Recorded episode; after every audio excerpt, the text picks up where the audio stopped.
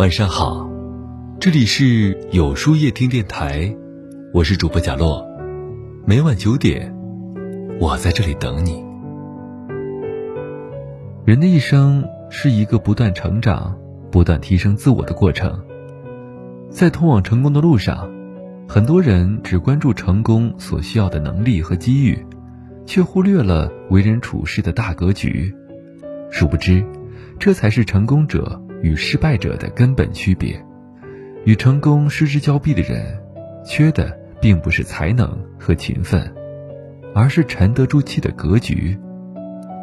沉得住气，才能厚积薄发。古语云：“静不露机，云雷屯也。”大意是说，做人应当沉住冷静，不露锋芒。就像雷雨蓄而不发，其实是静心等待。静候最佳时机的到来。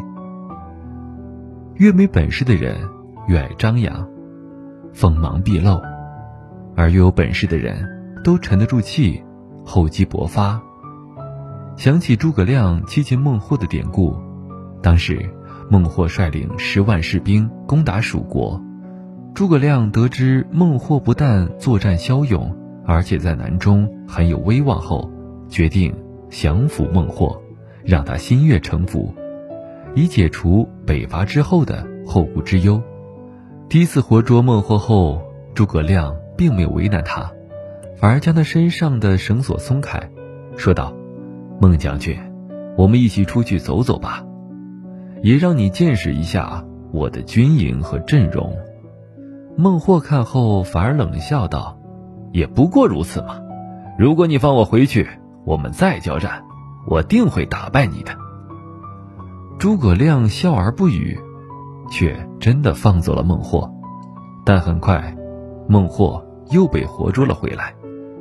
诸葛亮见他仍心生不忿，于是再次释放他。之后，孟获又用了不少计谋，岂料这些计谋全被诸葛亮识破了。就这样，孟获被擒了四次，但又被释放了四次。在孟获第七次被擒时，孟获终于心服口服，真诚地感谢诸葛亮的妻子不杀之恩，并决定不再谋反。从此，南中地区的叛乱终于全部被平定了。试想，诸葛亮活捉了孟获后，乘胜追击，大破敌军，虽能平定一时战乱，却不能平定蜀国的民心。诸葛亮一次次不辞苦劳地擒拿孟获，沉得住气与孟获交战，最后收获的实则是整个蜀国的安定。沉得住气的人往往头脑冷静，做事清醒，善于捕捉机会，洞察全局。他们追求的不是眼前的一时利益，而是对未来的把控和主导。正如有句话说的：“那些等待爆发的时刻。”叫沉淀，沉得住气，才能获得最终的胜利。沉得住气，方成大器。有位企业家讲过，会做小事的人，才能干成大事儿。很多时候，我们都急于成就一番大事业，想让自己变得不平凡，于是我们总把目光放在远处，急于赶路，奔向目标。渴望能成就一番大事，铸就自己的成功，殊不知，欲速则不达。成功并非要依靠一件件大事儿来取得，而是能够沉得住气，把眼前的平凡小事儿一件件做好。著名画家达芬奇小时候曾经向一位艺术大师拜师求学，那位大师并没有教他实际性的技巧。而是让达芬奇一直在练习画鸡蛋，练习了一段时间之后，达芬奇便心生厌烦，急躁不安，称自己是来学习真正的美术的，而不是学习这种简单的基本功。大师听后语重心长地说道：“鸡蛋虽然是最好画的东西，但想要画好它并不容易。画鸡蛋不仅能练好你的基本功，还能磨练你的耐心。”只要学会这两点，你画起其他东西才会得心应手。达芬奇顿时醒悟，于是沉下心来，耐心专注地练习画鸡蛋。经过了长期的练习，达芬奇终于成为世界级的美术大师。拿破仑说：“如果不能成就伟大的事业，那么就以最伟大的方式去做渺小的事情。只有沉得住气，把平凡简单的小事做好，才能让自己变得与众不同，成为一个了不起的人。而这样的人，往往最具有做大事的潜能。沉得住气。”才能真正成大器。有一种格局叫沉得住气。曾经听过这样一句话：“急事慢做，慢事急做，事急则缓，事缓则圆”，颇有道理。在生活中，我们常常沉不住气，容易带着情绪处理事情，所以到了最后，事情反而越做越糟糕。沉得住气，不慌不忙。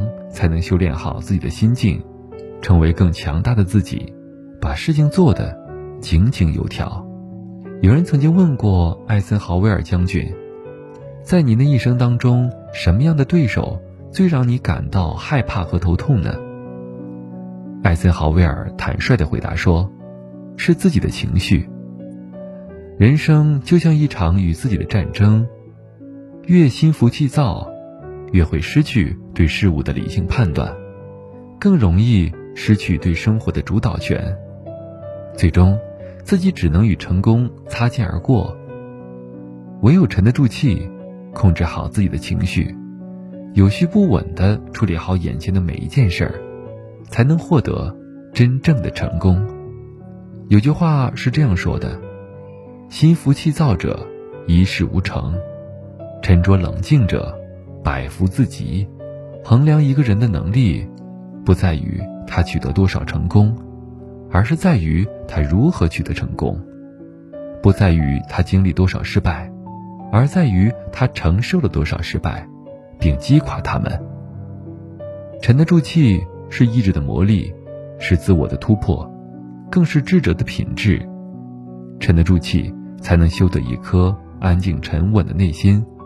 更荣辱不惊的去面对生活的磨砺，拥有这样的格局，才能领略人生中的无限风光。那么，今晚的分享就到这里了。